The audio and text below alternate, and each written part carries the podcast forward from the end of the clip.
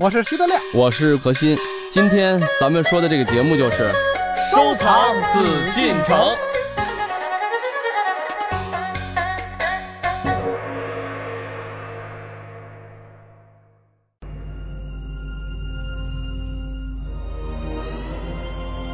他是被后人无数次戏剧化演绎的风流才子，他则被后人称为追求艺术境界的仙人。作为明四家之中的两位成员，唐寅和仇英有过怎样跌宕起伏的人生经历？他们又有哪些备受瞩目的传世名作？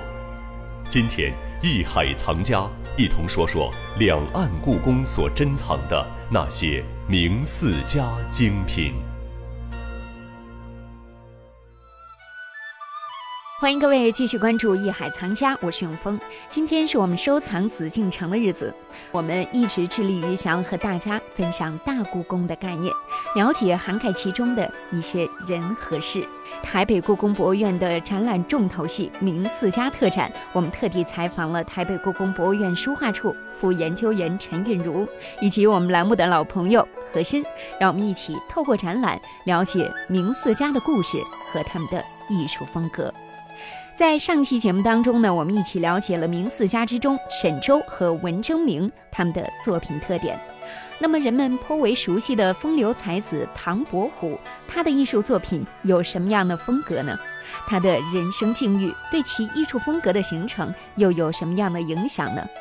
另外还有漆匠出身的绘画大家裘英又有什么样的艺术风貌呢？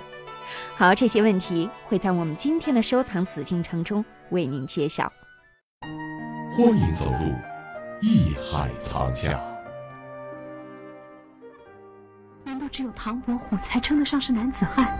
只有真正的男人才写得出这么迷人的诗句？桃花坞里桃花庵，桃花庵下桃花仙，桃花仙人种桃树，又摘桃花换酒钱。别人笑我太疯癫。我笑他人看不穿，不见武林豪杰墓，无花无酒锄作田。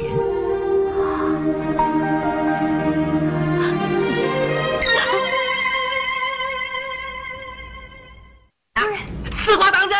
哎，说过的话不能不算数。我错，我就是美貌与智慧并重、英雄与侠义的化身唐伯虎啊！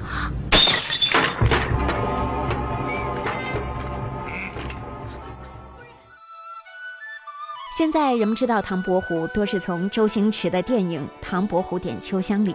在人们的印象中，唐伯虎是风流俊俏的才子少年。可当我们翻阅历史，却会了解到一个不为人知的唐伯虎。接下来，让我们听一听何欣为我们说一说真实的唐伯虎唐寅。同时，我们也一起了解一下，在何老师的眼中，这明四家之一、名声最为响亮的唐伯虎，有着怎样的艺术风格？说起来，这个唐寅、仇英啊，这都是名声在外了。尤其是咱们今天说的这位唐伯虎，他为什么叫做唐寅？这寅，咱大家一听都是寅虎卯兔。嗯，他是不是属虎的呀？啊，对。果不其然，他就是属虎的，嗯，所以说呢，又叫做伯虎啊。说起唐伯虎啊，说起裘英啊，永峰老说：“哎呀，何老师，你看你肯定特别兴奋。”我倒没有特殊的兴奋，当然我聊的是我自己的专业，我还挺高兴的。但是我一直看永峰眼睛里面老放着光，因为大家一听唐伯虎啊，这故事是多极了。所以我就想，我说那咱们还是不如听听永峰同志对唐伯虎的一些了解，然后咱们 我和大家的认识应该是一样的哈，从很多的影视剧当。当中看到了风流才子唐伯虎。对，首先风流才子，这是永峰对他的看法吧？嗯，对。那还有什么其他的你所知道的唐伯虎呢？我之前看过他 画过的一幅画，叫《王蜀公祭图》，描绘女性啊那种婀娜多姿，感觉非常棒。因为他对女性的这种细致入微的观察和描绘，确实像他这种个性所做出来的。为什么我今天要让永峰先聊一聊呢？因为我想让这个听众朋友们，就是永峰代表了一大部分听众朋友们，对唐伯虎的了解，嗯对吧？风流倜傥啊，然后处处留情啊，对吧？包括又画的这个公妓图啊，又画的美女图啊，他确实也画过很多幅美女图。然后就说，哎呀，你看这个真是啊，对他的私生活也产生了兴趣呀。我们今天再聊一聊，就是还原一下本真的这个唐寅。实际上，唐伯虎一点不像咱们所说的、所演绎的这样这么戏剧化。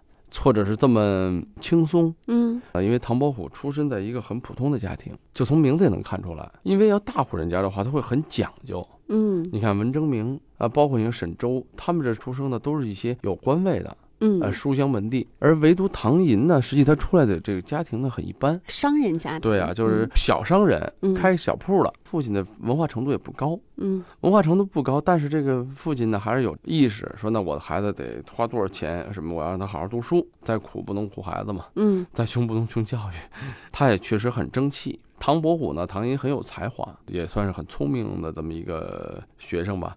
然后他就在这个乡里边考试，结果在乡里边所有的秀才考了第一名，那就变成了谢元这么一个称号。所以这也是唐伯虎一生很骄傲的一件事儿。所以说以后他一直叫做唐谢元，不一定在乎的是一个官位，可能文人更在乎的是一种效果吧，就说我最起码我得第一了。嗯，我风光过，啊，我风光。而这个人呢，因为多少呢，就有一些轻狂，有一些文人的这种傲气嗯出现了。但是他再往后的仕途就并不一帆风顺了。嗯去到京城里考试，考试呢被牵扯到了舞弊案，嗯试卷舞弊，确实有舞弊了，但是他并没有舞弊。别人看他不错，把卷子给他了，但是他并不清楚啊。他就说了：“好，我知道题了，而且他答的题也确实非常好。但是呢，由于这个监考大臣，由于他的这种放浪啊，他的这种所谓不低调嘛，一看果不其然，他做的这个题跟这个考试的题几乎相差无几，把他就直接抓进牢中啊。到后来抓紧以后呢，可能经过了解吧，给他放出来了。十年之后，就是这个事儿呢不了了之，他自己说我没作弊，不承认自己舞弊。等十年都过去以后，他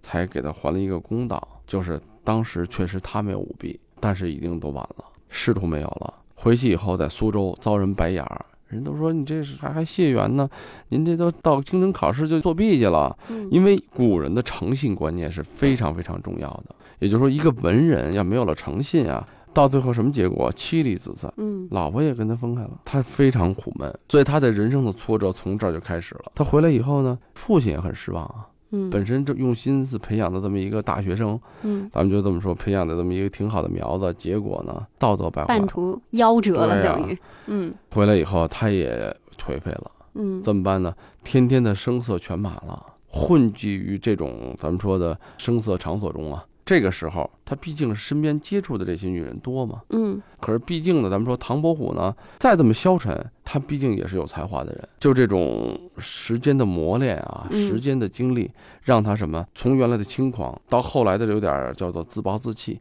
再到后来的这种觉醒。我再这么待着，我不就成行尸走肉了吗？怎么办？我还是要搞我的作品，我还是要写诗，我还是要画画，我要让别人知道我。这个时候的成功，他再去努力的时候，出现了什么？现在所看到的唐伯虎，但这个唐伯虎远远不像咱们影视演绎的轻松诙谐、幽默、才华，不是这样，孤寂。无聊，甚至有些媚俗，因为在这种声色场所中待的多了，所以刚才你看到这个《蜀王公祭图》吧，嗯这个公祭图里面，说实话，唐伯虎的人物，唐伯虎画花鸟，嗯画人物也画山水。唐伯虎的人物画，我们能看到什么一种东西啊？一种媚。我说的媚就是一种娇媚之气，嗯俗媚之气。画的好不好？画的很好。他确实把女性的一种婀娜、女性的一种特征，把一种状态，但这种媚呢，又不是低俗的，说是去勾人心魄，而是什么？他这种媚是一种无奈、嗯空虚，饱含着一种他对现状的一种感受在里头。嗯所以说，咱们看到唐伯虎呢，老是说怎么怎么样，实际上他真是一生不得志，一生郁郁寡欢，郁郁寡欢。嗯就是最后呢，他在觉悟的时候留下了一些财富，就所谓的艺术的财富。但这个艺术的财富，如果咱们放在一个大的艺术观念中啊，嗯唐伯虎的画、唐伯虎的字是不错，但是呢，跟文征明、跟仇英、跟沈周比，实际他的艺术程度远远没有达到。只不过是因为他的这个不幸的遭遇啊，通过他当时的背景，大家去附会了一些东西，附会了一种感受，附会了对这种弱者的同情啊，对一个才子的一种遭遇的一种理解吧，才造就了最后演绎唐伯虎的东西是最多的。但实际上，我们单从作品论作品来讲，单从艺术论艺术来讲，唐寅并不是最出色的。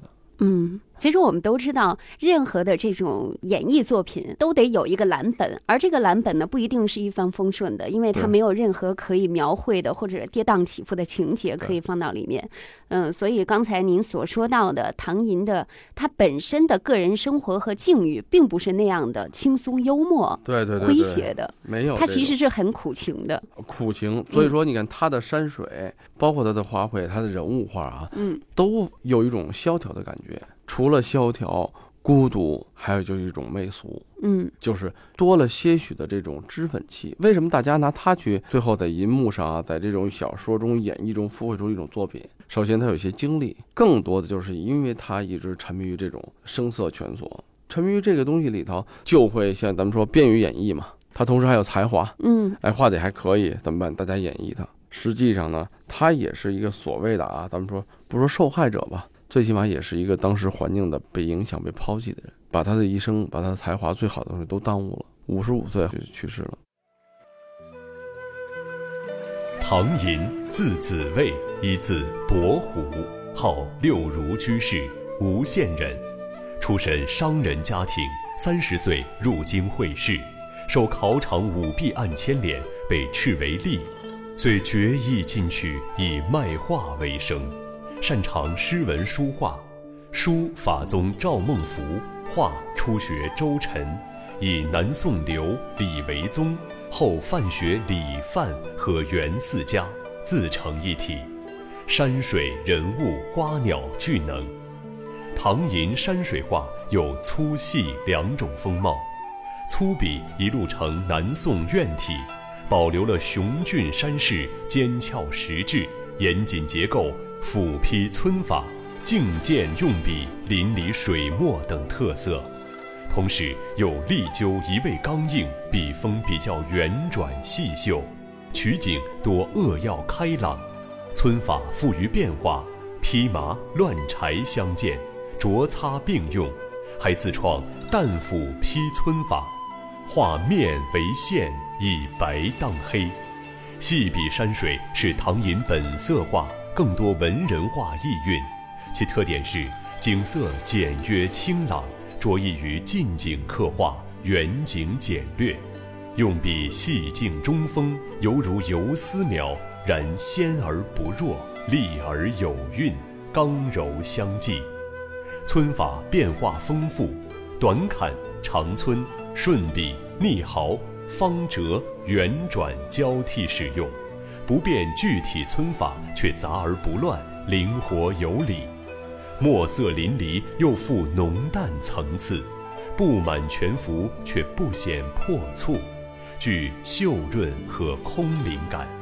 这种画风与文人画貌离而神合。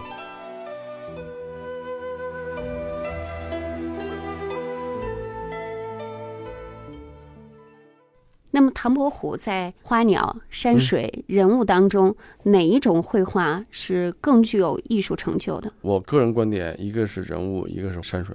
为什么这么说呢？因为花鸟当然画的它也不错啊，但是花鸟毕竟是小，我觉得可能更多的是一种应试之作呀，是那种能卖钱的。但是呢，真正它能体现它艺术的水准和功力的，为什么我说山水画呢？唐伯虎由于跟沈周学画嘛，他受了沈周的影响，受了什么？受了宋代院体画的影响。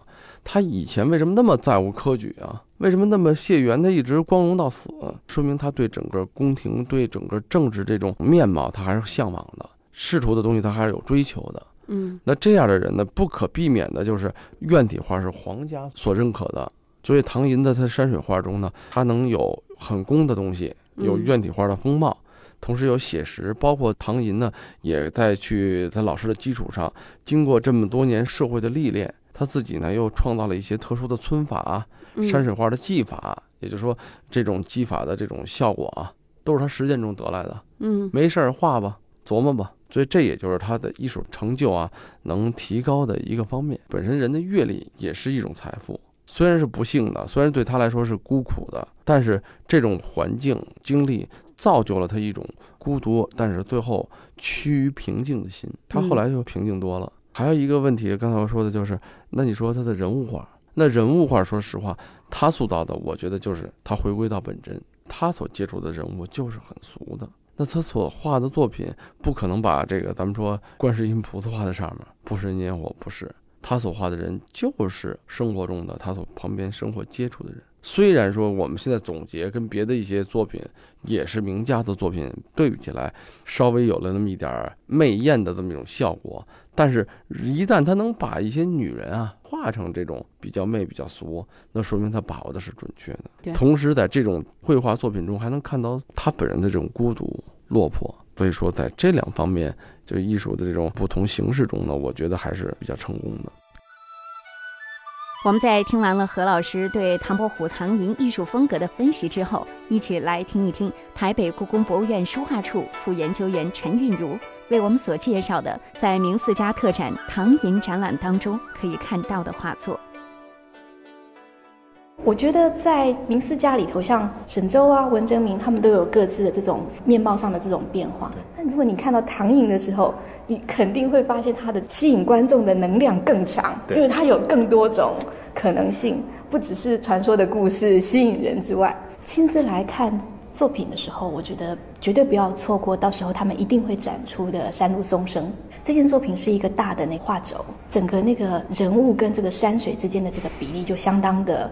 精彩，唐寅自己本身的笔墨的成熟度是没有话讲的，所以他在那个画面上经营出来的，就是好像那个旁边的不不只是瀑布啊，或者是那个松树的枝叶等等，都真的好像有那种动感一样。然后他这个动态的这种经营，透过他的构图上的安排，甚至让你可以感觉到这个像是一种声音的回荡一样。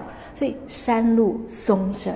它真的是在那个山谷里面经营出一个有声音的山水环境，我觉得这个是绝对要吸引人来看的。对，亲自去看这个作品，一定能够体会那种不同的。明明就是一个画面，那怎么会让你感觉到有声音的这种激动的感觉呢？那我觉得这个是非常好的一个例子。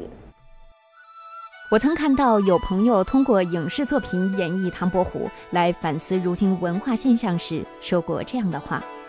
现在生活已经没有多少人关心那个在悲愤无奈中演一曲心酸的绝命诗便黯然逝去的落魄书生是谁，而是更想忙了一整天后躺在沙发上打开电视。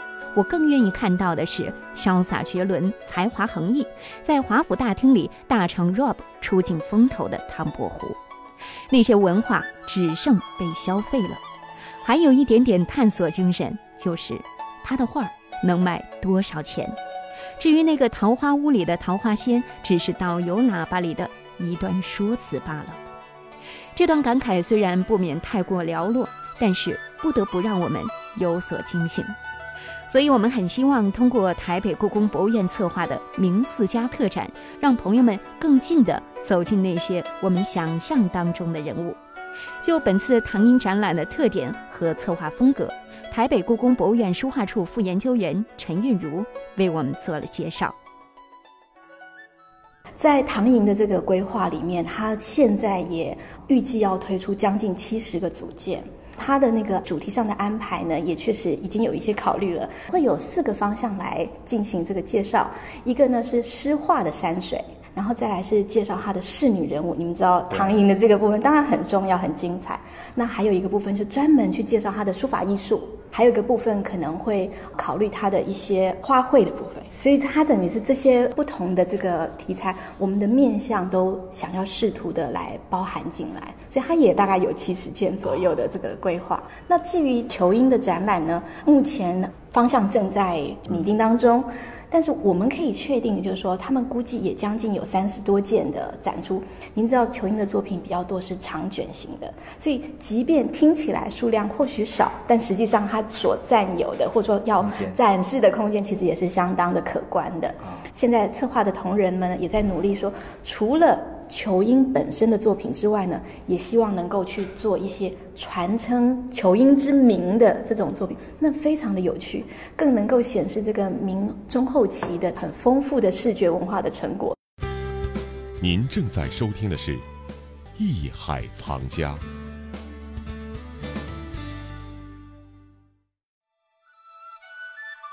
我曾看到一家经济类媒体有篇文章探讨过球英，他说，仇英没有想象力，甚至也没什么创造性，绝对不是那种可以超越时代的万世师表。但是他的画每一张都是精品力作，都是他用体力、武力、智商、经验拼出来的，是拿命换的。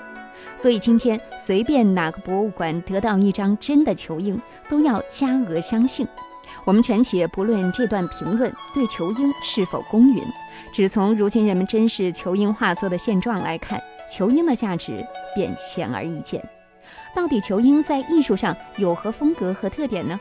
我们在台北故宫博物院的这次展览当中会看到什么样的作品呢？我是永峰，让我们待会儿见。本内容由喜马拉雅独家呈现。